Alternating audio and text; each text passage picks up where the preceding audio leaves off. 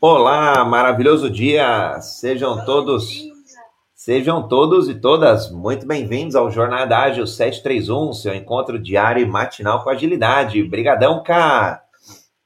Bom dia, André. Obrigado você pelo convite. Eu que agradeço, uma honra ter você aqui novamente. Se você quiser, Cá, pode me colocar como moderador também, a gente vai ajudando aqui. Quem tiver alguma dúvida, quem quiser contribuir também, é, vamos juntos. Bom, vou fazer minha audiodescrição aqui, já passo a bola para cá. Quem quiser contribuir aqui dentro do Clubhouse é só levantar a mão, a gente traz para o debate. Quem estiver acompanhando nas mídias sociais, LinkedIn, é, Instagram, Facebook, YouTube e outras, é só postar o comentário que a gente traz aqui para o debate. Eu sou André Sanches, homem cis, cabelo castanho em pé, uso gel. Eu estou numa foto sorrindo, cabelo, é, olho castanho esverdeado, pele branca e tô, tô vestindo aqui um, um, terno azul, gravata azul, camisa branca e um fundo cinza. Muito bom. Bom, eu sou a Camila, eu sou mulher branca, loira. Eu estou vestindo uma camiseta escrito é, Sisterhood is Powerful, que é de um livro que eu adoro, que fala muito sobre o apoio entre as mulheres tal. E tô apontando sorrindo também, sempre animada. Sempre sorrindo. Essa é uma das marcas características da, da K. É verdade. Legal. Bom, assunto importante. Quando a gente fala de agilidade, a gente está falando de equipes, né? É, capacitadas, times capacitados, a gente fala de, de pessoas engajadas, a gente fala de é, equipes muitas vezes independentes, autônomas, colaborativas. Bom, tradicionalmente, várias é, habilidades aqui ou competências para que as equipes, né, ou aí quem tem, é, quem tem uma metodologia específica, por exemplo, um Scrum, para que os squads, por exemplo, sejam, é, sejam mais ágeis. E aí tem uma área nas empresas, nas grandes corporações, às vezes é área de pessoas, pessoas e gestão, gente e gestão, outras são é, mais, tradicional, mais tradicional RH, recursos humanos, não que a gente não tenha que só gerenciar os humanos, mas é, recursos, né? É, DP, departamento pessoal, exato. E tem empresa que até hoje em dia usa lá o DP, é, entendendo que é o RH como um todo e não só ali mais a folha de pagamento. Bom, se, todas estas áreas é, acabam, ou, tradicionalmente, ajudaram ali é, a, na parte de treinamentos, na parte de capacitação, então é natural que o RH desempenhe um papel fundamental, um pilar importante, um pilar, na minha opinião, protagonista, para que todas essas equipes sejam equipes ágeis. E aí, óbvio, não, não tem de verdade, acho que pessoa no Brasil melhor do que a Camila para falar desse assunto. Cara, assunto importante, assunto gostoso para o debate de hoje, né? Ai, nossa, que responsabilidade. Mas vamos lá. É, bom, vou comentar um pouquinho, né, o, o, meu histórico nessa área e por que eu me interessei muito por, por ágil, né? Eu comecei minha carreira em RH em 2010 em uma empresa de tecnologia e que já estava ali revisitando pouco do seu modelo de gestão para entregar software de uma forma um pouco mais ágil e simples. Eu acho que é muito interessante porque eu peguei bem o comecinho enquanto recursos humanos de uma área que só pensava no Agile para software.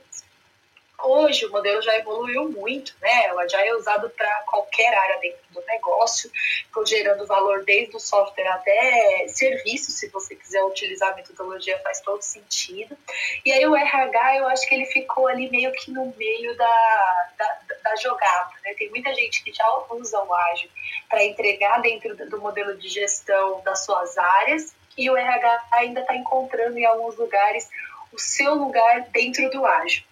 E eu sempre me interessei muito sobre o processo de ser mais colaborativo, de ser mais aberto, de ser mais simples. Isso conversava muito com o que eu já acreditava quando eu era estagiária aí. Então, comecei a me aproximar das pessoas de software, querer aprender mais, entender um pouquinho mais do que aquilo significava. O tempo passou, eu fui trabalhando, e aí lá em 2018 eu tive a grata é, surpresa e o presente de voltar para uma empresa que estava fazendo essa transição para o modelo ágil, né? e aí já como recursos humanos e etc. E o que que nesse, nesse meio tempo eu entendi? Assim, o modelo de gestão de uma empresa é um fator determinante para como ela vai funcionar. E se eu tenho um modelo de gestão mais tradicional, com várias outras áreas querendo usar o ágil, é, as coisas não conversam. E com certeza isso pode atrasar em anos ou até fazer não funcionar o ágil dentro da, da, daquela empresa, daquela organização. Eu percebi que assim, o RH ele é não só suporta o modelo de gestão de qualquer empresa, né? Como ele é o guardião de quase tudo que acontece na jornada de alguém dentro de, do seu trabalho. A não ser que você seja uma empresa muito, muito pequenininha ali, três, quatro pessoas, você não necessita talvez tanto de um processo, de um modelo. Mas a partir do momento que você começa a crescer um pouco, isso já vai começar a impactar no seu negócio. Então, as empresas tendem a começar a adotar práticas, mesmo que elas não chamem de RH. Né? Então, assim, pô, já preciso começar a pensar como é que eu vou dar um feedback para essa pessoa, eu preciso remunerar ela, eu preciso dar reconhecimento para ela, é, eu preciso avaliar se ela está entregando o que, eu, o, que eu, o que eu pedi ou não. Então, mesmo quem não monta uma área, está fazendo as práticas, está fazendo, é, está criando alguns frames e alguns modelos para poder garantir que aquela empresa funcione. E isso a gente pode chamar de qualquer coisa, mas as empresas tendem a chamar é, de RH. Então, a gente, eu percebi muito rápido que assim, se o RH controla programas de liderança, cultura, change management, engajamento, comunicação interna, treinamento, aquisição de talentos, remuneração. Isso determina como as pessoas vão funcionar e, a qual é, lei, ou propósito, o modelo elas vão seguir. Imagina que eu tenho um modelo totalmente tradicional que o RH adotou e vai, várias áreas querendo atuar no ágil, não conversa. Então o RH ele é um facilitador para que o ágil aconteça na sua plenitude. Ele até consegue funcionar independente numa área é, específica, mas ele não vai não vai ter é, o impacto que ele poderia se o RH não entrar nessa dança também. Ô, Cá, você trouxe um ponto que eu achei bem bacana. Eu até toquei nesse ponto ontem em uma das palestras que eu fiz. Era até uma instituição de educação. É, tem, tem a, a transformação ágil, tem a implementação, tem a estruturação de frameworks em metodologias próprias. Agora, no final do dia, a gente pode, é, a empresa até estava tá bem, bem começando mesmo, eles não definiram ainda é, qual que vai ser o framework a ser adotado, ou até qual ferramenta, então está bem no início. Agora, nada impede, e aí você trouxe muito bem, nada impede de vivenciarmos, experienciarmos valores, princípios, atitudes. Então, nada impede com que a gente é, já comece a plantar essa sementinha. Eu gostei do, do início lá, é, de quando você falou da tua carreira, né, como estagiário, você, você já tinha sido picada pelo bichinho do ágil, né, assim como eu em, dois, em 2000, dois, 2000, isso, 2000. Lá na, na, na Universidade de São Paulo, nós fizemos a primeira turma no Brasil de programação extrema, desenvolvimento mais ágil de software. Então, começamos a entender ali os frameworks é, do Kent Beck, né, internacional, para poder adotar aqui no Brasil. Então, era aquele bichinho, aquela picada. Dá para falar que a gente desenvolveu a software de modo ágil hoje? Não. Dá para falar que, a, a, a é, no, no, caso, a, a, empresa aqui, ela não vai ser ágil? Não, mas ela já está começando a respirar, ela já está começando a tomar o gostinho. E acho que você trouxe muito bem esse modo. Empresa pequena, três pessoas, tá bom, não precisa é, de todo o ecossistema de agilidade, né? É, que começa lá, sei lá, pode ser OKR, depois pode virar um Scrum, pode ter uma série de coisas. Dá para ser algo mais leve, mas os princípios, os valores, esses para mim que eu sou apaixonado por eles, esses já dá para começar a brincar um pouquinho, já dá para começar a implantar um pouquinho. E não tem de fato, né, cara, como você mesmo comentou, a gente falar de uma trans, real transformação, tá? Ágil numa empresa se não, se não tocar esses pontos da gestão, não tocar os pontos de liderança, não tocar os pontos relativos à única pecinha que é a que tem a maior capacidade de adaptabilidade, que são as pessoas. Total. E é muito bacana você trazer isso, André, porque assim, acho que a várias pessoas falam para mim assim, ah, mas nossa, agora eu estou aprendendo ágil, eu aprendi, fiz um curso de Scrum, de Kanban, de Lean, não sei o quê, e eu falo, é super, eu acho, eu acredito muito que o fazer ágil, né, que, que até nesse universo a gente fala do doing agile, ele é muito relevante, mas se você não for agile, né, se você não for o be, é, vai ser mais difícil também você incorporar e, praticar aquilo no dia a dia. E é, é, uma, é um paradoxo. Quem chega primeiro? É o ser ou é o fazer? Né? Então, não sei, para cada pessoa pode seguir de uma forma, de numa, numa linha. Mas se você não refletir sobre o que você pratica em cima do método, provavelmente você está só fingindo que está praticando, né?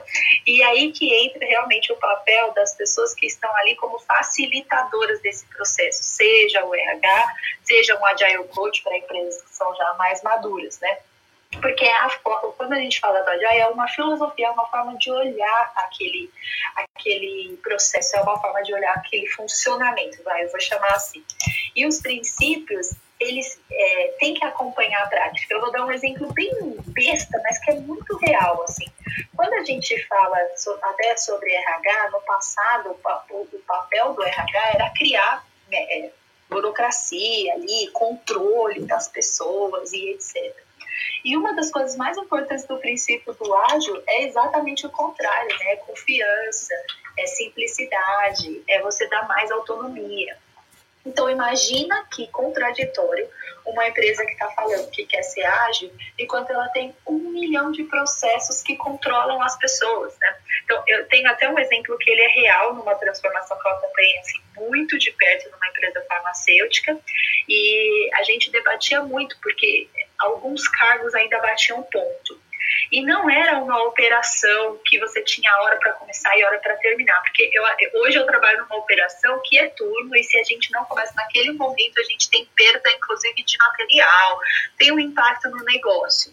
É, nesse outro caso, nem tinha. Então, assim, tinha que as pessoas batiam ponto, ninguém sabia explicar o porquê.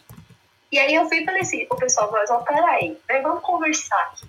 Porque se a gente está falando para as pessoas que elas têm que ter autonomia, que elas vão ter que ter mais empoderamento, como é que eu controlo uma atividade que não tem essa necessidade? É muito contraditório. E aí, assim, não, mas a legislação, eu falei, me mostra onde está aparecendo na legislação que essa pessoa necessita, que isso aqui é obrigatório. Nossa, ninguém conseguiu, né? Então, é a forma de olhar aquele processo. Claro, não é de um dia para o outro que a gente vai mudar todas as práticas, todos os métodos, mas se o RH não entende que a, o que ele está pregando no princípio tem que acompanhar a prática, não acontece. As pessoas são muito rápidas em detectar isso. Elas vão falar, opa, peraí, né? Você está querendo que eu seja autônomo, mas você está controlando o meu horário de chegada e o meu horário de saída e me descontando se eu tenho algum, algum ajuste no dia. Então, vamos conversar melhor aqui sobre essa prática. E não tem problema, a gente pode chegar à conclusão de que ali não se aplica. Mas se se aplicar, precisa acompanhar. Faz sentido, André?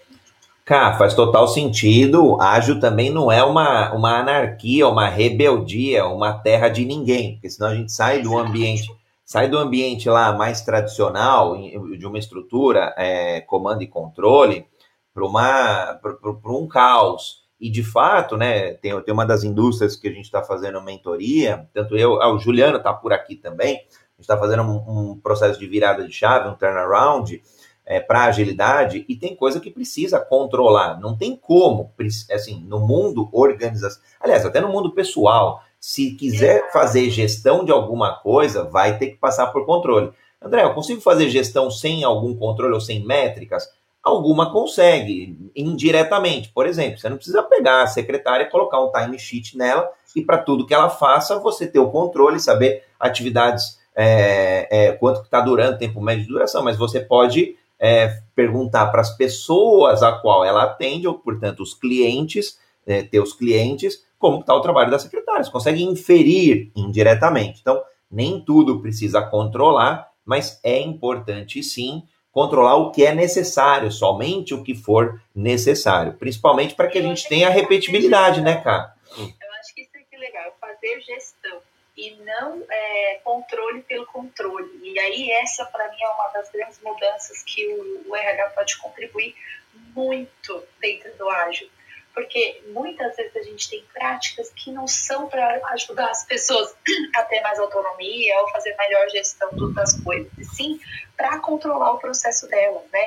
É, é, e isso sim tem uma conexão completamente com, com o Agile. Um dos princípios que para mim é é o, maior, tem até uma camiseta escrito isso, que é, é interação, indivíduos e interações mais do que processos e ferramentas. Né? se aquela pessoa pode ter maior gestão do trabalho dela, é maravilhoso que ela tenha. E não que ela tenha uma regra. Eu tenho um, um, exemplo bem bacana dentro de RH, que é dentro de aquisição de talentos. Então, a gente tinha um processo de recrutamento e seleção em que o cliente, ele até era avisado, ah, quando começa, quando você começa a entrevistar, e não, não mas ele ficava bem separado do processo. Então, a pessoa de RH cuidava do começo, publicava as vagas, fazia tudo para aquele gestor e ele só tinha que entrevistar as pessoas lá na frente, dar aquela olhadinha no currículo, ele se envolvia mais do que da metade para frente do processo. E aí a gente começou a falar, poxa, mas, mas peraí, se eu preciso que eles tenham mais envolvimento, que eles tenham mais é, individuação no processo, que eles sejam mais proativos, que seja uma liderança mais conectada, eu não posso engajar o ser né, só lá no final. Porque senão ainda a culpa se o profissional não funciona é do RH. E a gente mudou todo o processo, a gente começou a usar Kanban para recrutamento e seleção. O gestor podia acompanhar online, a gente tinha uma plataforma online onde ele via o funil do processo inteiro e o post-it da vaga dele ia caminhando conforme o processo ia caminhando. A gente tinha um gestão à vista dentro lá na época, ai, saudades do escritório, né? ai, saudades do post-it físico, viu? Saudades do post-it físico, inclusive eu já montei até um uma, uma área de post-its aqui no meu, no meu espaço de trabalho, saudades mesmo. E ele podia ver à vista, se ele entrasse no RH, ele sabia onde a vaga dele estava. Isso era online e, e, e, físico também, né?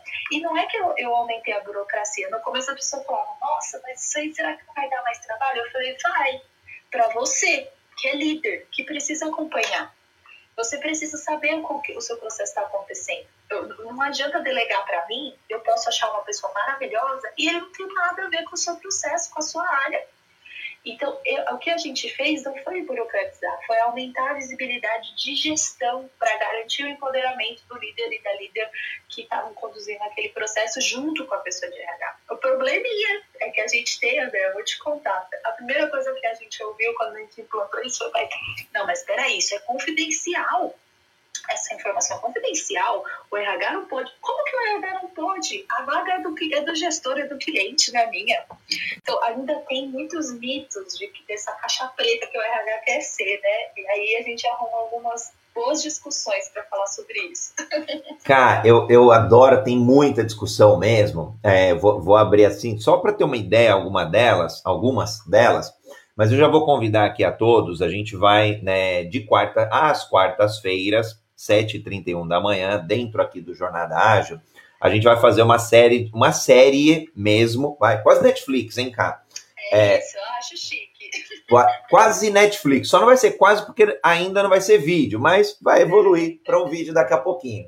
E, e, a gente vai falar sobre o RH ágil e sobre esse, todos esses pontos que a gente aqui inicialmente trouxe no debate. Então, é, hoje a gente vai falar de uma forma mais ampla e a gente vai aprofundar com o passar das semanas cada capítulo sobre um tema aqui do, do RH, né? Claro, sobre agilidade e em específico sobre o RH, sobre essa pecinha que para mim é fundamental nas companhias, dado que as pessoas é quem constroem as empresas. E você trouxe, cá, um ponto bem bacana. Ah, antes aqui de, de, de já comentar o teu ponto e abrir até aqui depois para Cris também. Cris, seja bem-vinda.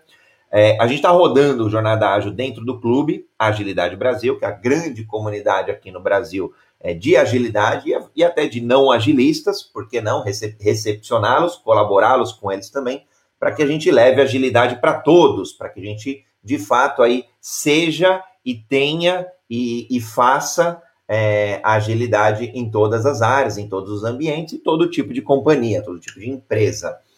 E, e você trouxe um ponto, cara, que eu acho bem bacana.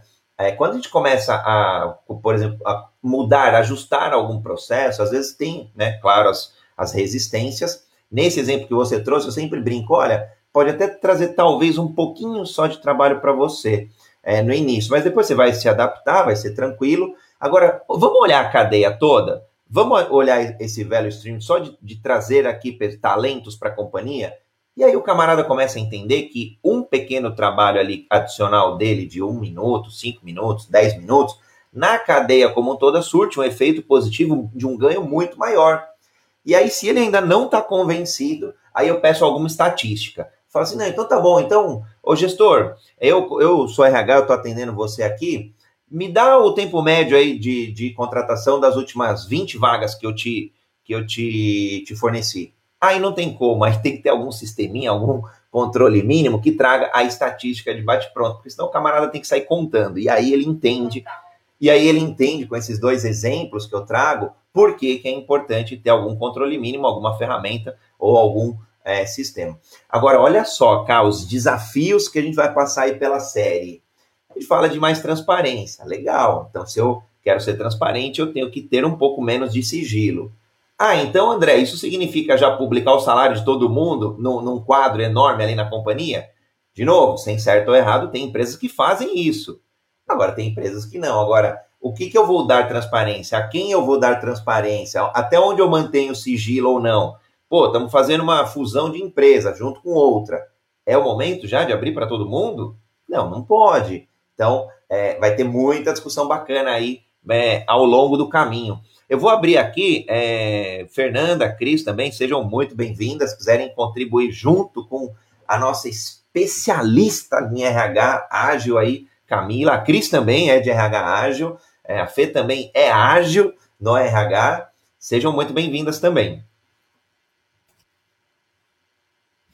Bem-vinda. Eu vou deixar bom dia, vou deixar para a Cris, que a Cris entrou antes que, que eu. Vai lá, Cris.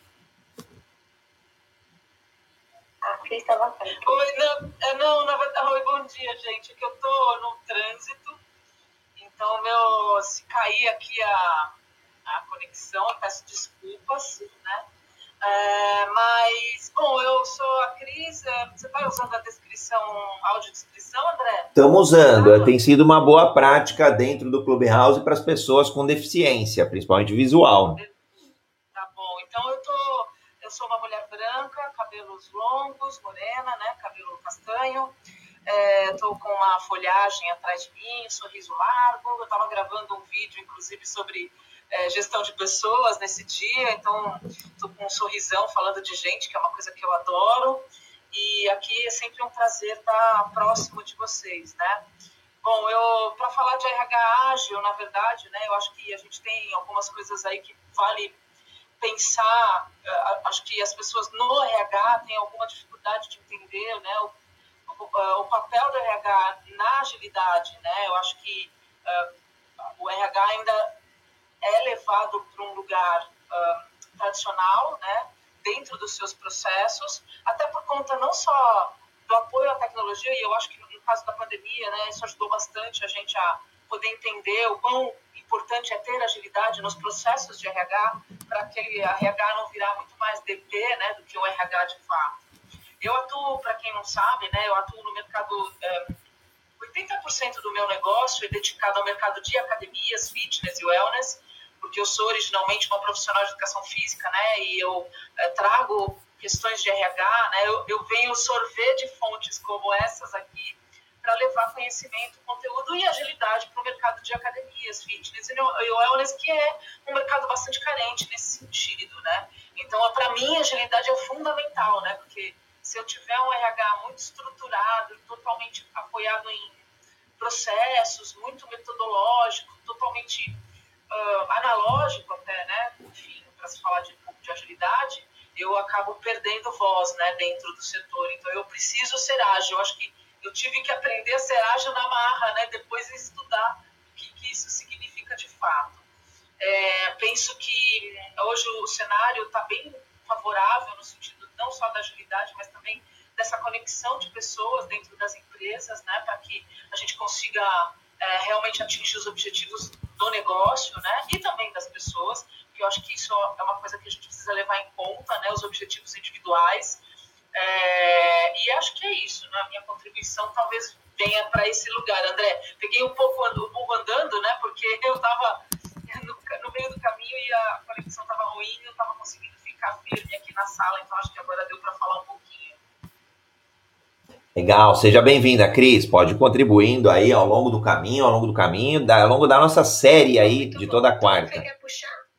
Claro, claro que sim. Eu estava aí expectante para ver se vocês iam é, falar mais alguma coisa. Então, vamos lá, minha audiodescrição. Sou uma mulher negra, com cabelos no ombro, mais ou menos, e, com cabelo castanho, em olhos mel, um sorriso de ponta a ponta. Isso significa minha volta para o Brasil depois de 13 anos de Europa, né? Por mais que possa ser algo que choque alguém, ai, por que, que você está voltando para o Brasil, ainda mais agora? Mas isso tem tudo a ver com o meu chamado profissional. Eu atuo, melhor dito, dentro da, da área de recursos humanos, eu estava atuando em empresas, né, como, como se fosse CLT, eh, tanto aqui no Brasil como na Europa, na Espanha e na França. E depois de 13 anos, 14 anos aí dentro do RH, em diferentes áreas, como treinamento e desenvolvimento, recrutamento e seleção, outsourcing, outplacement também. Eu migrei para a área mais de autônoma, né, de ajudar as pessoas desde a minha visão, a minha própria empresa, e hoje eu tenho uma escola de autoconhecimento que ela chama Sete Sentido Academy. E esse projeto né, vem totalmente de encontro com quando eu fiz o meu curso de Agile é, na Espanha, quando eu fui conhecer toda a metodologia ágil, eu, foi super engraçado, é, porque tudo que eu senti era muito engraçado. Tudo que eu senti, aquele negócio, tá faltando alguma coisa no RH, no outplacement, é, no RPO, né, que é o Recruitment Outsourcing Process, que é justamente essa frente com o cliente do recrutamento e seleção tudo que eu sentia foi falado no curso. Eu falei, gente, existe. Achei, existe achei. alguma coisa. Sim, você sabe, né, Camila? Então, eu falei, gente, existe isso, não é só uma sensação minha.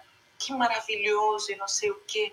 Aí eu, digamos que entrei nesse mundo, a e, e, eu falei assim, nossa, eu vou, eu vou pegar muitos conceitos e vou fortalecer esse chamado profissional. É a área que eu atuo atualmente é a área de autoconhecimento, ajudar essa parte do indivíduo, né? É que não basta somente escolher, como você falou, Camila, de ah, eu quero ser agile, eu quero aprender não sei o quê, não sei o que, se eu não tomo essa decisão para mim, né? Ou esse autoconhecimento, eu não quero modificar isso dentro de mim.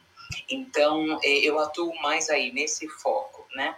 E eu adorei quando você colocou essa, esse ponto, Camila, de essa mudança da pessoa para com a tecnologia, para com a metodologia, essa nova filosofia de vida, para mim faz todo sentido do mundo, porque muitas vezes o que eu percebo é que as pessoas querem, ou o RH quer, né, é modificar muitas coisas, ou uma pessoa é a cabeça daquilo e fala, vou modificar, eu vou fazer, porque faz sentido e tal, mas se não existe essa mudança de mindset, essa mudança interna de visão e filosofia, é, para com os processos, com a empresa e com as pessoas, que não adianta, né? Muitas vezes a empresa está investindo, investindo, investindo e fala assim, a gente tem que ter um ROI adequado e não sei o quê, mas no final das contas a gente se dá conta que é algo mais simples, que é, é trabalhar essa parte do fundo, né, das pessoas, desse background de, de pensamento, de atitude, de, de forma de fazer coisas que precisam ser mudadas. Primeiro eu mudo a cabeça, né? ou pelo menos eu proporciono uma nova visão, uma nova alternativa, uma nova perspectiva eh, dos processos, das pessoas, da empresa, do que é ser ágil, qual é o benefício de tudo isso. Depois eu ensino né, a, a metodologia, porque para mim fez total sentido isso. Eu primeiro senti tudo isso, a necessidade de ser ágil, e depois depois eu fui aprender o que era tudo isso. Aí fez todo sentido, aí eu aprendi até melhor, porque a gente aprende assim, né? Tem que ter emoção na coisa.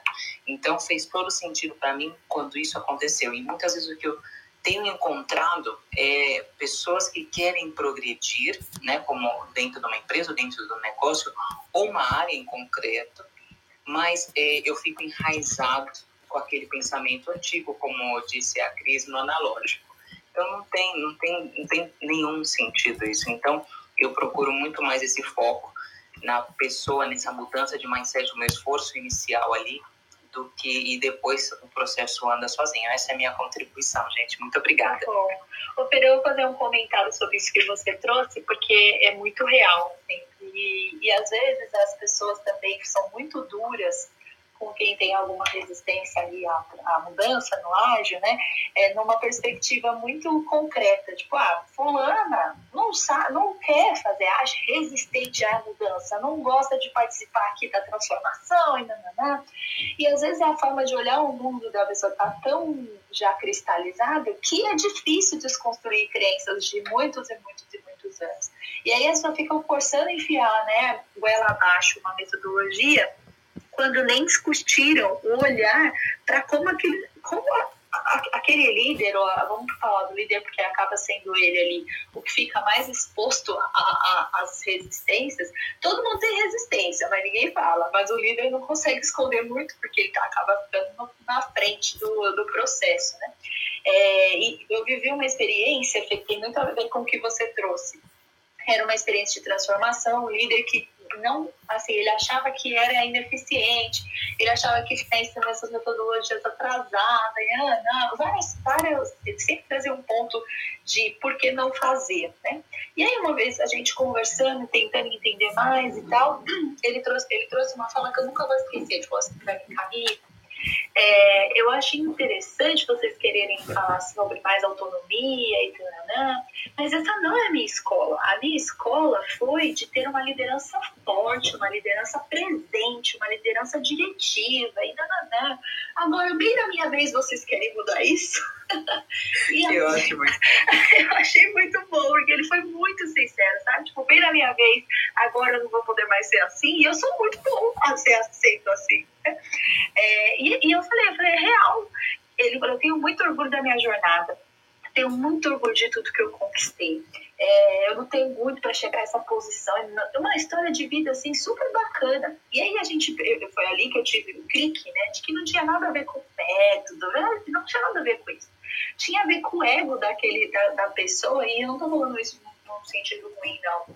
É, do ego de todo, toda a jornada que, a, que aquela pessoa teve e que agora a gente estava dizendo para ele, olha, desencana, porque você não pode mais ser esse líder.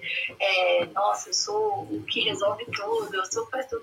Não, não, agora você tem que dar mais autonomia para as pessoas, você tem que diminuir o seu poder para compartilhar o poder. E isso era algo impensável na cabeça né, daquela pessoa. Por isso que quando a gente fala do no ego, que é um, é um termo que a gente usa muito dentro da, da, parte de lideranças, e não só da liderança que tem o cargo, mas até da liderança situacional dentro dos squads, enfim, da metodologia que a gente escolher usar, porque para é, representar um papel de influência nas pessoas faz com que a gente se sinta importante. E quando a gente se sente importante, é natural que a gente queira até dar mais do nosso trabalho. Né? A diferença no ágil é que você vai diluir essa importância para mais gente. E nem todo mundo sabe trabalhar com isso, gente. É difícil. E aí, bem na minha vez, né? Eu achei muito bom, porque bem na minha vez agora vocês querem dizer que eu não vou ter mais poder? Então, me ajuda a te ajudar. Foi muito bom. Poxa, que, sa que sacanagem, né, Camila? Olha só que engraçado. Deixa eu só colocar mais uma coisinha. Desculpa, André, para aproveitar aí a, nesse, nesse ponto. Olha que engraçado, Camila, aqui. É, eu acho que muitas vezes, né, é, a gente tem essa tendência, quando a gente conhece qualquer coisa nova, que fez sentido para gente, que é bom para gente, a gente quer colocar para fora, né? Falar assim, olha, é isso, é isso que você tem que fazer, essa é a solução. E como é importante, por um lado, a pessoa reconhecer, né? Qual é o estilo dela, o que é ela, nesse né? autoconhecimento, fala assim, olha, o que eu gosto é disso, é disso que faz sentido. E olha a importância do RH como mediador, né? De dessa visão mais é, atualizada né, de gestão, de, de processos, de modo de trabalhar e como encaixar essa outra peça, porque é legítimo, né? A gente não pode falar para a pessoa, olha, agora você não serve, dá um pé na bunda dela, né? A gente não pode chegar nesse ponto, mas como é, podemos, como recursos humanos, abraçar essa pessoa, né? Fala assim, você tem sentido porque assim você aprendeu e dentro dessa dessa generosidade de falar eu te entendo, você mostra as suas cartas e fala, mas também existe outro modo. Quando você vê que bloqueou, que você tem pessoas que gostam mais disso, que a sua equipe já não está respondendo dessa maneira porque ela não entende assim, você também tem outras ferramentas, outras alternativas. Então, como é bonito ver esse choque, né, ao mesmo tempo, esse choque de caminhões, muitas vezes, mas como é importante falar eu te entendo e te mostro outras alternativas para você começar a abraçar o diverso, né? É só isso. Desculpa, André. Não, tranquilo, Fê. Fica tranquila que você já é de casa, assim como a Cris, assim como o Lidomar também. Lidomar, seja bem-vindo ao Jornada Ágil 731, teu encontro diário e matinal com agilidade. Bom dia, bom dia a todos. Estou é, ouvindo o papo aqui já desde cedo e tem uma pergunta aqui para Camila. É, estamos em, claro, conflito, né? um conflito talvez transitório nessa época que a gente vem vivendo, entre o analógico e o digital, entre o consolidado e o ganho de velocidade. E o que você recomenda, ou talvez não recomenda, mas o que você comenta a respeito de líderes que passam pelo RH e são colocados dentro das equipes versus líderes que nascem das equipes? É, existe alguma observação é, valiosa nesse sentido? Eu digo, um líder talvez que venha mais ágil para uma equipe que ainda não é ágil, gera um conflito, como resolver essas questões? Ai, que pergunta maravilhosa, Lindomar. Muito bom. Olha, eu vou falar um pouquinho do que eu acredito, né? Talvez até alguns colegas vão ficar meio chocados aí com a minha visão, mas é, é, é um pouco do que eu tenho visto que funciona. Eu acredito que a gente precisa ter uma, um outro olhar para quem é líder. Né? Quais são as competências que a gente valoriza para aquela pessoa que a gente dá esse selo mesmo que seja temporário, não estou falando de cargos, tá? Estou falando sobre a responsabilidade ali que pode ser situacional.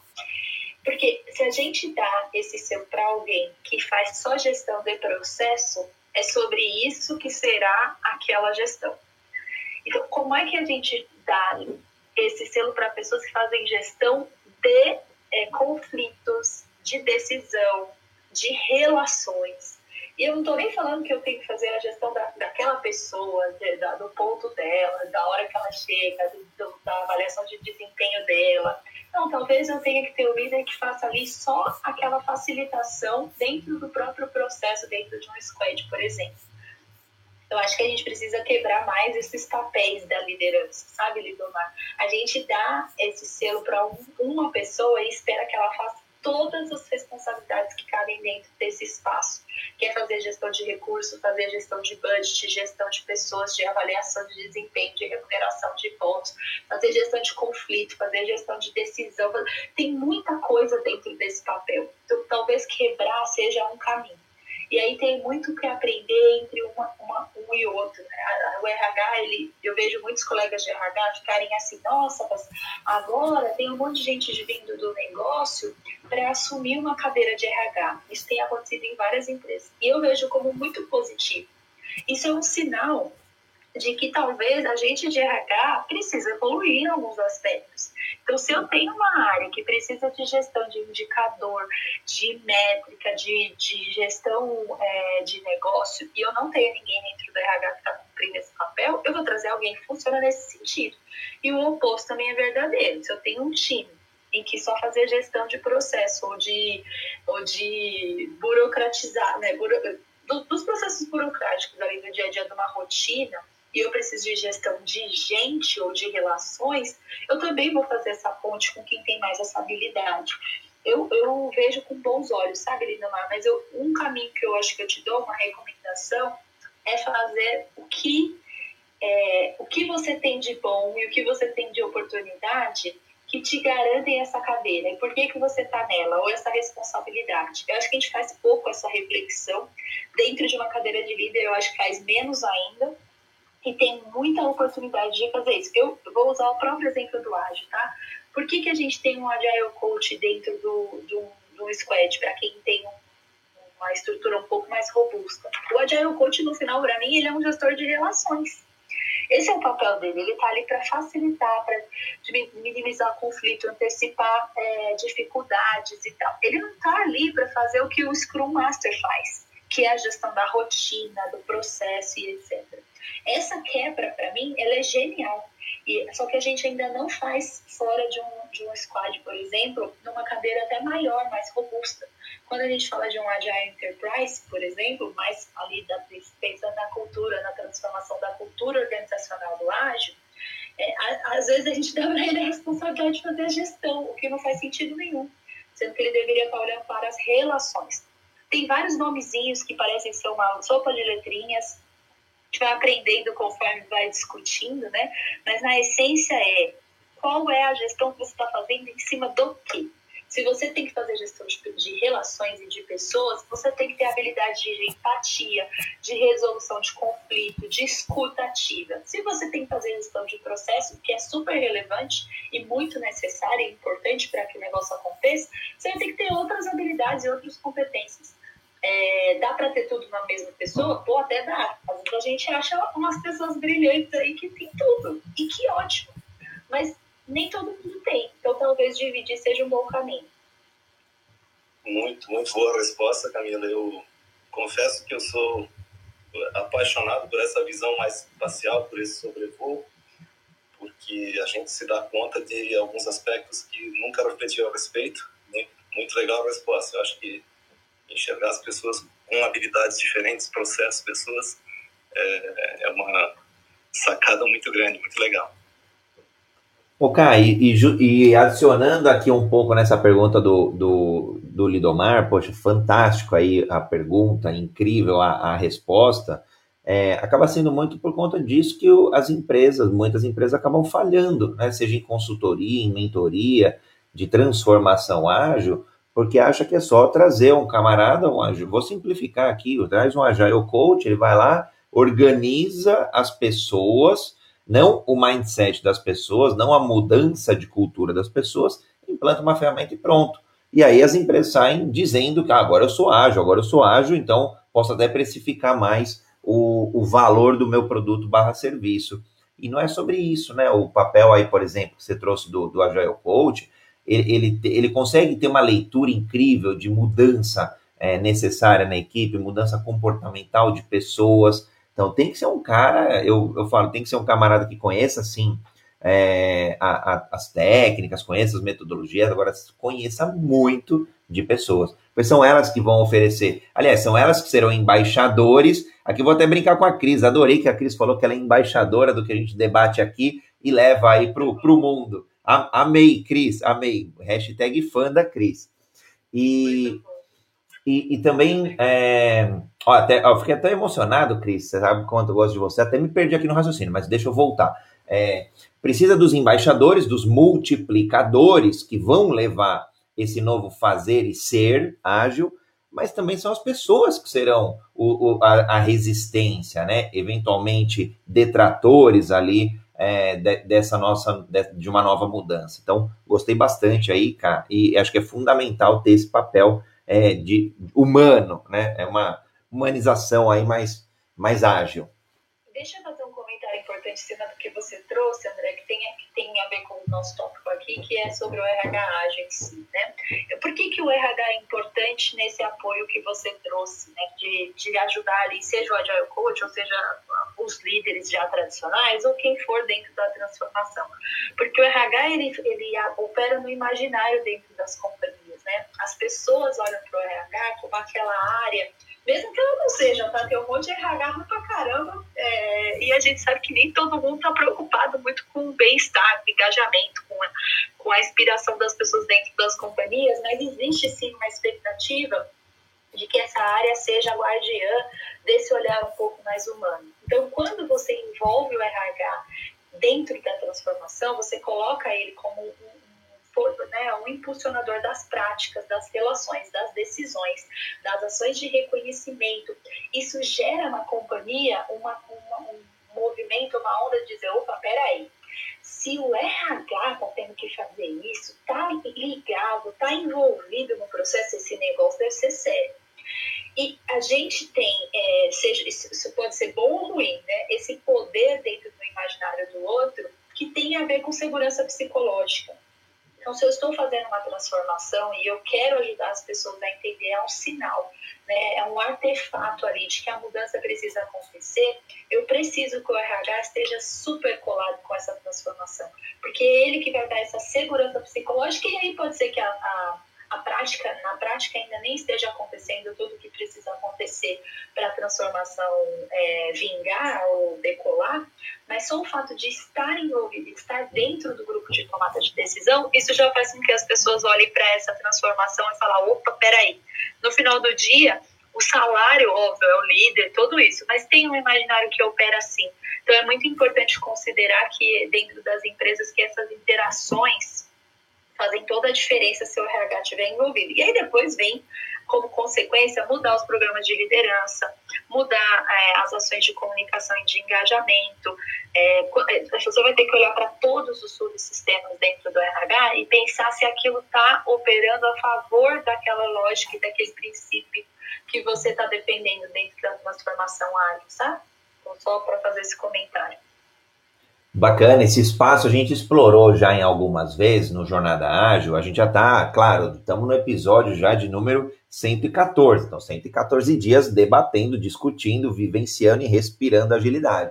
Então, a gente discutiu é, em alguns momentos a importância desse espaço seguro, seja psicológico, seja emocional, justamente para pegar um, um, Você trouxe aqui um, um, um exemplo de um gestor, né? Poxa, logo na minha vez, tá assim Imagina o quanto é difícil, o quanto talvez esse cara vai errar e, portanto, a empresa, né, as pessoas ali precisam dar esse espaço para ele, para que ele tente, para que ele experimente o novo, para que ele é, é, para que ele mastigue a mudança e tal. Pô, vou vomitar porque esse negócio não, não me digeriu muito bem.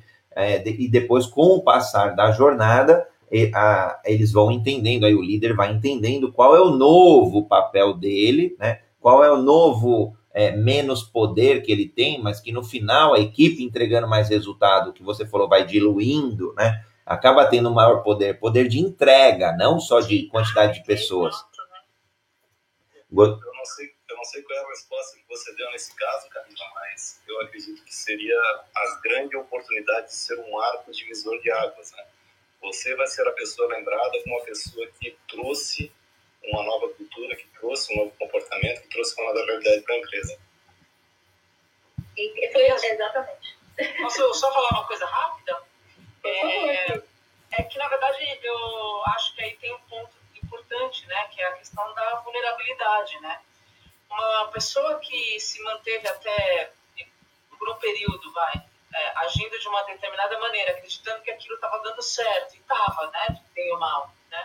Ela se sente frágil no sentido de se sentir vulnerável na troca, né? De, de rota ou na mudança de, de perspectiva de atitude, de, de, tomada de decisão. E se, esse, é, se essa atuação perante a equipe vai fazer o mesmo efeito que fazia lá atrás, né? Principalmente é, líderes que são mais é, experientes, que estão há mais tempo na empresa, que são mais são mais maduros, né, eles têm realmente uma resistência que eu acho que é saudável no negócio, né? Porque a, o nosso papel, né, na, na questão da, da, gestão das pessoas, do engajamento com essa mudança de comportamento, né, e de atitude, é o acolhimento, né, é poder orientar e mostrar, como acho que a Camila disse, não sei se a Fernanda também, é um novo modelo, uma nova forma de agir que pode ser tão benéfica quanto e respeitando, inclusive, outras gerações que estarão ali perto desse, desse líder, né?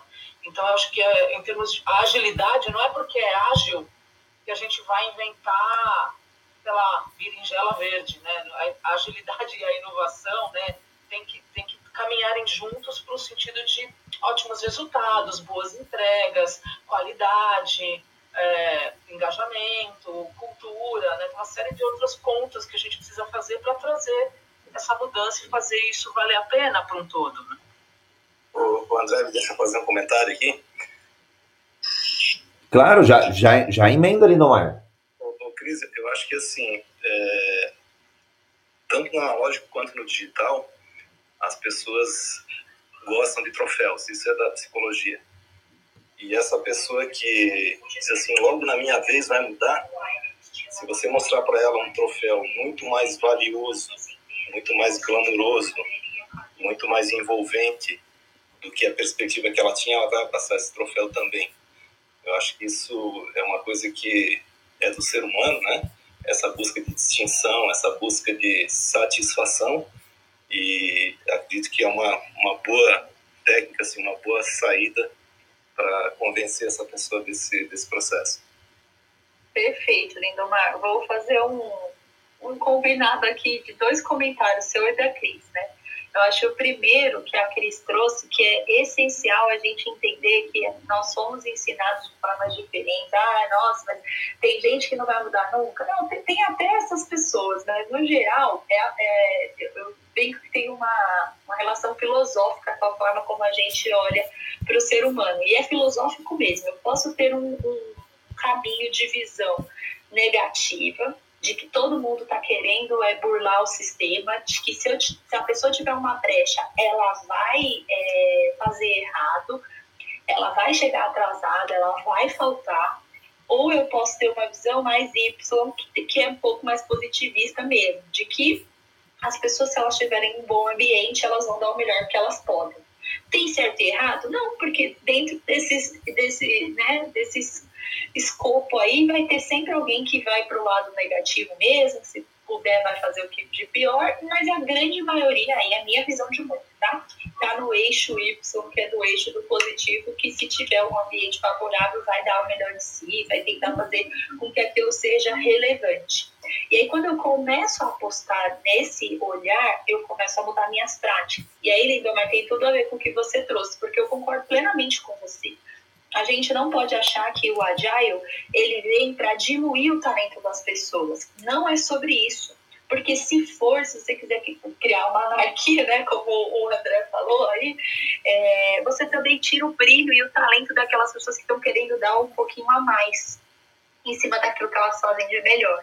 Então, é, para mim, é a visão de indivíduo mesmo eu tiro o olhar de one size fits all, né, que é aquilo tipo, isso aqui serve para todo mundo, e passo a olhar no, no, no, do indivíduo, né, de mais customização em cima dentro da, dentro da jornada do colaborador, porque aí eu atendo essas duas frentes, eu atendo a frente que a Cris trouxe de um olhar para as pessoas de que elas podem ser mais, e eu passo a reconhecer aquelas que realmente têm um talento, que estão diferenciadas e que estão fazendo é, estão colocando ali a favor do negócio os seus talentos. Senão eu, eu perco essa algo que é muito importante para o ser humano, que é essa, essa própria necessidade de desenvolvimento e evolução. E o problema é só querer que isso seja com o outro e não com si mesmo. Né? Então, acho que o RH no ágil pode favorecer um pouco esse espaço também. Ô, Cá, fazendo uma reflexão no que você trouxe, aliás, se, se a gente jogasse fora as competências, o que cada um tem de melhor, para mim, no meu ponto de vista, seria, e é só um ponto de vista, né, dentre 8 bilhões aqui no planeta, é, seria a, a, melhor forma de demonstrar não agilidade, porque a gente não estaria reaproveitando o que já existe, acumulado de experiência, competência, vivência, habilidades e por aí vai. E eu gosto, e, e eu gosto muito. Os times são formados em cima disso, né, André? Deveriam, pelo menos. É, é. E eu, eu gosto muito do que você trouxe, que é justamente olhar as singularidades ali, individualidades de cada um e maximizar, potencializar. Quando a gente fala de é, equipes é, multidisciplinares, equipes de, o mais diverso possível, porque obviamente a gente está incluindo as diversas óticas e, e, portanto, sendo empático com todos os pontos de vista, poxa, para mim isso é a maximização da, da agilidade. Não é, ah, times é, multidisciplinares, ah, junta aí, faz um catadão, é, às vezes faz um catadão só do, do cargo. Não, então põe um analista, põe um não sei o quê, e nem olha a pessoa, né, a contribuição que aquela pessoa pode ter, que muitas vezes, é o que você falou, às vezes pode ser um polivalente ali, um camarada que é um, por exemplo, um programador e um, e um cara comercial. Caramba, que legal! E hoje em dia as pessoas podem, elas vão ter essas multicompetências, não vai ser atrelado só ao cargo, né? Ah, poxa, eu tenho um analista de RH que ele entende um pouquinho só de programação. Então, pô, ele para esse projeto de customizar a ferramenta, ele é uma peça fundamental. Então, acho que aproveitar essas individualidades é, é apaixonante quando a gente está construindo os times, né? Multidisciplinares, multiverso, enfim, é multitudo aí, vai. E dá mais trabalho, né, André? Eu acho que esse é o ponto. Não acho que aí vamos olhar o, o, copo sempre cheio, mas tem realmente uma energia que precisa ser depositada nesse processo. Às vezes eu vejo que tem uma expectativa, existe uma expectativa de que isso vai, ah, acontecer, vai acontecer, não vai acontecer, está chegando, está chegando, o futuro do trabalho está chegando. Não, o futuro do trabalho chegou já, é a gente que faz ele. Né? Quando eu mudo alguma coisa no presente, quando eu olho para o futuro, eu estou mudando no presente já. É, não, não existe, não é separado o espaço-tempo nesse caso. Né? Nesse caso, sim, eu preciso olhar essa singularidade. Eu deveria ter é, mais capacidade, e a tecnologia pode ajudar muito nesse sentido, de dar vazão para que as pessoas façam gestão de pessoas de uma forma mais simples, mais gente fazendo. Isso, isso é um ponto também que eu vou falar. E eu sinto como profissional de RH esse movimento, e eu vou confessar, dá um pouco de medo. É um movimento de o RH empoderar mais os gestores, as líderes líderes, e os líderes, nesse, nessa capacidade de fazer a gestão das pessoas nessa capacidade de influenciar, de falar sobre a carreira delas, de ser um, um coach ali, um mentor dentro, do, dentro dos seus times. E às vezes eu vejo que alguns RHs ainda falam, puxa, mas caramba, esse papel era meu, né? Só que business partner dessa área e faço isso. Poxa, nossa, mas você tem que ser a Mulher Maravilha para conseguir fazer isso para todo mundo que precisa. Por isso que você precisa ensinar alguém para que essa pessoa seja capaz de, de, de cascatear, é, é volume mesmo, né? A gente ainda está aprendendo como fazer isso. Muita gente não quer essa responsabilidade, ok. Mas o RH também eu acho que sente um pouquinho ainda de, de medo, né? Ou talvez de esse sentimento de que a coisa está saindo do controle, está saindo da mão, está saindo do poder ali para delegar para alguém que vai fazer isso que não, não é psicólogo, por exemplo, não tem anos de recursos humanos, não. É um líder, pode ser até um líder super inexperiente, inclusive. Ok, até eu trago uma provocação é, e, e, complementando o que você falou. Então, vou, vou primeiro complementar. É, numa transformação que eu tive a oportunidade de fazer até fora do país, é, a gente notou a aflição do RH nas pessoas, na executiva do RH, quando a gente começou a tocar alguns pontos, e a gente vai tocar nestes pontos, né? Esse acho que em particular, talvez não hoje, até pelo tempo, né? É, mas nas próximas quartas-feiras, aí na, nessa nossa série do RH Ágil. Mas o bônus. Então a gente começou a entrar numa seara de discutir ali é, como que a gente iria fazer com o bônus, porque será agora não era o gestor, né? A gente estava fazendo algumas só provocações, era um brainstorm mesmo. Então, mas a gente viu a aflição da pessoa. Mas quem que vai definir agora o bônus? Não é o gestor? Mas não é não sei o quê? Mas vai ser o time? O time ganha um pool, e aí o pool, o time decide como distribuir entre eles. Então, você imagina o, o, o, a fisionomia da pessoa falando que iria perder poder, poder de decidir, poder de é, engajar um pouco mais ou motivar um pouco mais através de remuneração. Né? Então, acho que tem muito tema espinhoso que a gente vai, vai, vai destrinchar aqui pela frente. Então, já fica o convite aí é, a seguirem o clube aqui, Agilidade Brasil, a, a seguirem aqui os moderadores, Camila, Fernanda, Lidomar, Cris, é eu, que a gente vai debater esse assunto. E e aí, caramba, até esqueci o segundo. Ah, o, o outro ponto era, era uma reflexão, né? É o quanto que nós, pessoas, estamos dispostas a, a delegar, é, a, a, a, olhar, a, a olhar o outro, o outro como um gestor de pessoas, né? Então, eu, quanto RH, o quanto que eu quero que outros é, sejam RHs também. E a gente teve a presença do Maurício Benvenuti aqui no, num dos, dos Jornada Ágil, e ele trouxe esse ponto para a gente, que é só uma provocação. É, tem empresa que está extinguindo o RH, porque cuidar de pessoas, gerir pessoas, motivar, engajar, é, é contratar, é tarefa de todos na empresa. Então, está saindo de um modelo mais centralizado e, e levando a competência barra habilidade de cuidar de gente é, para todos, responsabilizando todos. Claro, principalmente gestores, né? Tem ali, não é? O estagiário não vai sair contratando diretor, por exemplo, né? Não é anarquia, mas o gestor ali é, vai, ele desempenha este papel que é fundamental. Então, tem bastante ruptura aí pela frente, tem bastante coisa nova e diferente a ser experimentada, a ser tentada e, e ajustada. Errada, potencialmente, e ajustada. Eu aposto super que o RH vai morrer enquanto área e núcleo, né? Eu, eu concordo super com você. Eu acho que a gente, no futuro, essas, essas responsabilidades, né? E essas essas habilidades que são super necessárias, a gente não consegue gerir uma companhia sem essas boas práticas, vão estar diluídas dentro das áreas, né? o que é muito bom. E hoje, se a gente for ver, já está acontecendo. Olha o papel das business partners. Praticamente todas as empresas, o que há cinco anos atrás era nosso, que diferenciava, você tem um modelo de business partner, né, que é essa parceira do negócio, esse parceiro do negócio, Hoje em dia, eu conheço pouquíssimas empresas que não usam isso em alguma instância, né? Então, até a gente está fazendo uma transformação no nosso RH, é, hoje aqui na Nexa, a gente tem todo um olhar para uma visão de muito mais, até eu brinco com o meu diretor, né, eu falo para ele, não é fazer para o negócio, é fazer com o negócio, é fazer com práticas que funcionem com é, o processo. Parece uma coisa boba, né, para ou com, mas não é, porque isso demonstra que se não fizer sentido para o cliente, eu posso achar lindo, mas não vai ser implantado.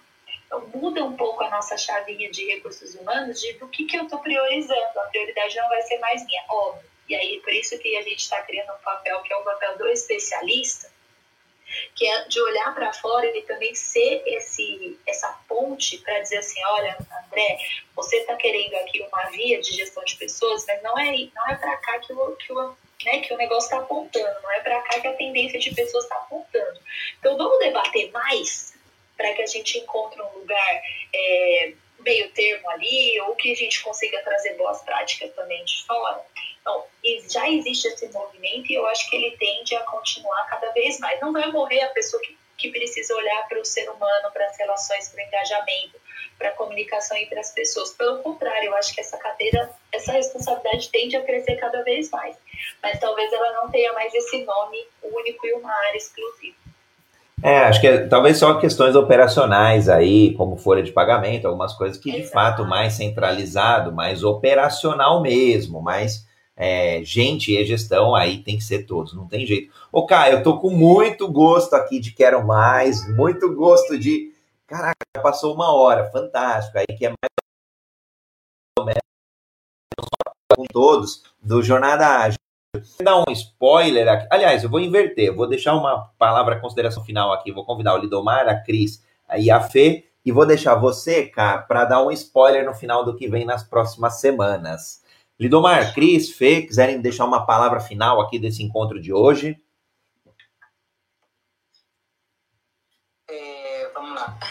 É, eu adorei, adorei. Eu acho que o assunto recursos humanos, né? Eu sou suspeita para falar, então vale falar, que maravilhoso, né? Mas é, é, verdade que é um assunto que apaixona, porque é um, é um centro de moderação, né? De muito das coisas. Eu estou super de acordo com vocês da desse dessa morte, né, entre aspas, do recursos humanos ou dessa parte mais operacional, né, de cuidar de pessoas. É, na Europa fala muito do intraempreendedor, né, aquela aquela figura da pessoa empreendedora dentro de uma empresa. Então que que tem essa atribuição, né, essas várias atribuições de cuidar da pessoa, cuidar do negócio, e, e como é, fazer que isso flua, né? Que, que ocorra todo esse flow dentro do, do negócio e com as pessoas e também esse olhar mais humano que quando eu não posso oferecer mais nada, porque não existe mais desafio para aquela pessoa, eu ajudo. Eu sou uma plataforma de voo, né, para as pessoas que estão comigo. Então é uma, é uma ruptura enorme, né, de, de, de mindset, de forma de pensar, de forma de agir, que é apaixonante né? O que eu gostaria de deixar aqui como última parte é aquela questão de, de pensar quanto eu estou disposto, como recursos humanos, em renunciar o meu ego de controle, né? Quanto eu estou disposto a isso, a inovar dentro dessa área de verdade, porque muitas vezes a gente pede ao mundo muitas coisas, né? Nesse caso a empresa, o pessoal, os funcionários que tem que ser ágil, que tem que fazer isso, aquilo. Mas depois quando eu olho para o meu terreno, para o meu jardim, eu vejo que eu não fiz nada para para demonstrar essa eficiência, essa nova essa esse novo essa nova forma de fazer. Então, quanto eu estou disposto a renunciar esse ego, esse controle, é, renunciar esse, esse comodismo, talvez. Então, quanto estou disposto? Então, é isso que eu gostaria de deixar como última palavra. Muito obrigado, um prazer estar com você. Cris, ô, ô Cris, não, ô Fê, você falou do, dos profissionais de rádio, já fica até a dica aqui, vamos buscar mais pessoas aqui do RH para esse movimento. Pode deixar, eu vou convidar mesmo. Cris, Lidomar. Oi. Ah, pode ir, Lindomar. Ah, desculpe, entrei aqui. Fala, pode É, falar. Desculpa, não entendi o que foi. Vai, vai, segue adiante. Ô, querido, então tá, desculpa, te atropelei, que eu cheguei aqui num lugar que eu vou ter uma reunião. André, é sempre muito bom participar aqui do encontro com vocês. É um prazer contribuir, né, trazer um pouco de uma experiência de um setor é, um pouco diferente do que o mundo corporativo convencional, embora a gente não pode dizer que as academias, né, os fitness e tal, não sejam empresas, todos são, todos têm demandas, né, que, onde tem gente trabalhando, existe demanda de RH, de gestão de pessoas, de liderança, é, enfim, de todos esses temas que a gente trouxe. Camila, foi um prazer te conhecer, adorei. Fernanda, e André, você já é meu, eu sou sua fã, né? E é isso, gente. Muitíssimo obrigada. Assim que eu, toda vez que eu puder, vai ser sempre muito bom participar com vocês, tá? Um grande abraço para todos, com saúde e segurança. Bom, eu vou contar uma história rapidinha aqui de uma visita que eu fiz a uma indústria cerâmica aqui em Santa Catarina, lá nos anos 90, é, que estava implantando processo, ou já tinha implantado processos de, de qualidade, como não inspeção, né? cada um produz a qualidade, ninguém passa defeito adiante, é, Kanban etc. E eu me lembro da, do semblante da pessoa que estava nos guiando pela, pelo processo de visita da fábrica, dizendo como ele ficava maravilhado é, de como as pessoas podiam se transformar e podiam produzir mais e podiam ser mais felizes. Pessoas que da, daquela região, daquela cidade tinham costume de ter o um passarinho na gaiola e por isso normalmente tinham o dedo torto de tanto carregar a gaiola. Né? Mas mesmo aquelas pessoas mais simples, é, menos globalizadas, talvez naquela época, é, engajavam com processos de empatia, de afetividade, de engajamento, de colaboração e conseguiam produzir bastante. Então, mesmo que a gente fale muito aqui em empresas de tecnologia hoje, onde a gente tem mais, é, vamos dizer assim, mais flexibilidade ou mais avanços nessas áreas, em todas as outras áreas, em todas as outras indústrias, isso cabe muito bem. Legal, Lindomar, bom, bom contexto. É, vou comentar o que a Cris falou, né? Onde tem trabalho, tem recursos humanos. É que eu vou provocar. Então, que onde tem a recursos humanos, a gente leve aí uma mensagem de um RH mais ágil. Pô, para mim é uma honra ter o Lindomar, a Cris, a Fê, essa audiência incrível aqui dentro do Jornada Ágil 731, o nosso, nosso encontro, né? É, matinal e diário com agilidade. Quem acompanhou aqui também pelas mídias sociais, é, muito, muito grato. E para quem vai ouvir depois também é, o material fica gravado, é só procurar internet, episódio de vários assuntos ali, claro, sempre relacionados à agilidade. E Camila, gratidão ter você nesta série do RH e dá, um, dá só um spoiler aí do que vem pela frente, que eu, eu fiquei com gostinho de quero mais. Ah, muito bom, muito obrigado, André. Acho que vai ser uma jornada muito interessante a gente poder aprender mais sobre esse assunto. E tema da semana que vem vão ser estruturas organizacionais. Um tema que todo mundo pede para falar, é hierarquia, é flatter organization, é, é holocracia, o que que é? essa nova forma de organizar as pessoas dentro das empresas. Então, eu escolhi para trazer as estruturas organizacionais como um dos primeiros subsistemas, porque eu acho que ela vai determinar todas as demais práticas. Então, iremos falar sobre modelos de estruturas organizacionais aí já praticados dentro do ASHO. Não acredito que a gente vai quebrar estruturas tradicionais organizacionais. Eu adoro. Eu não acredito, não sei se a gente vai conseguir, mas eu quero muito. Ai, que delícia, Cá. Que honra. Bom, gratidão. Quiser deixar uma palavra final, Cá. Uma honra ter você aqui hoje. Bom, obrigada, gente. Acho que o processo de aprendizagem do AGE tem a ver com a nossa forma de olhar o mundo corporativo, o mundo organização, o mundo do trabalho. Né? O trabalho é um tempo muito grande do nossa, da nossa dedicação de vida, então ele precisa ter mais sentido. E acho que pensar no AGE faz com que isso amplia o impacto também. Então é isso. Muito obrigada. Gratidão. Bom, a Cá de vez em quando faz as inserções, né? Sexta-feira a gente vai ter um Agile News aí, é Hot Trends, Hot Trends da agilidade. Você quer que eu dê um spoiler da minha notícia? Já? Feminismo e Agile. Eu quero ver que, você, que nós vamos falar sobre isso. Empirismo? Empirismo e Agile? Não, feminismo. Feminismo? Uau! Fechou, sexta-feira. Sexta-feira falaremos de feminismo. Falaremos, traremos várias notícias aqui, a equipe de curadoria do Jornada Ágil e da agilidade aqui no Brasil e no mundo. Ó, tá, vai, vem notícias de lá de fora, quentinhas, para o universo da agilidade aqui para a gente debater. Então vai ser bem bacana. E toda quarta-feira, nas próximas quartas-feiras, no Netflix aqui da, da Agilidade no RH, com a Camila, eu e todos os moderadores aqui debatendo esse assunto. Gratidão, honra e nos vemos amanhã. Amanhã também, Jornada Ágil 731. Beijo, gente. Tchau, tchau. Beijos, abraços. Tchau, tchau.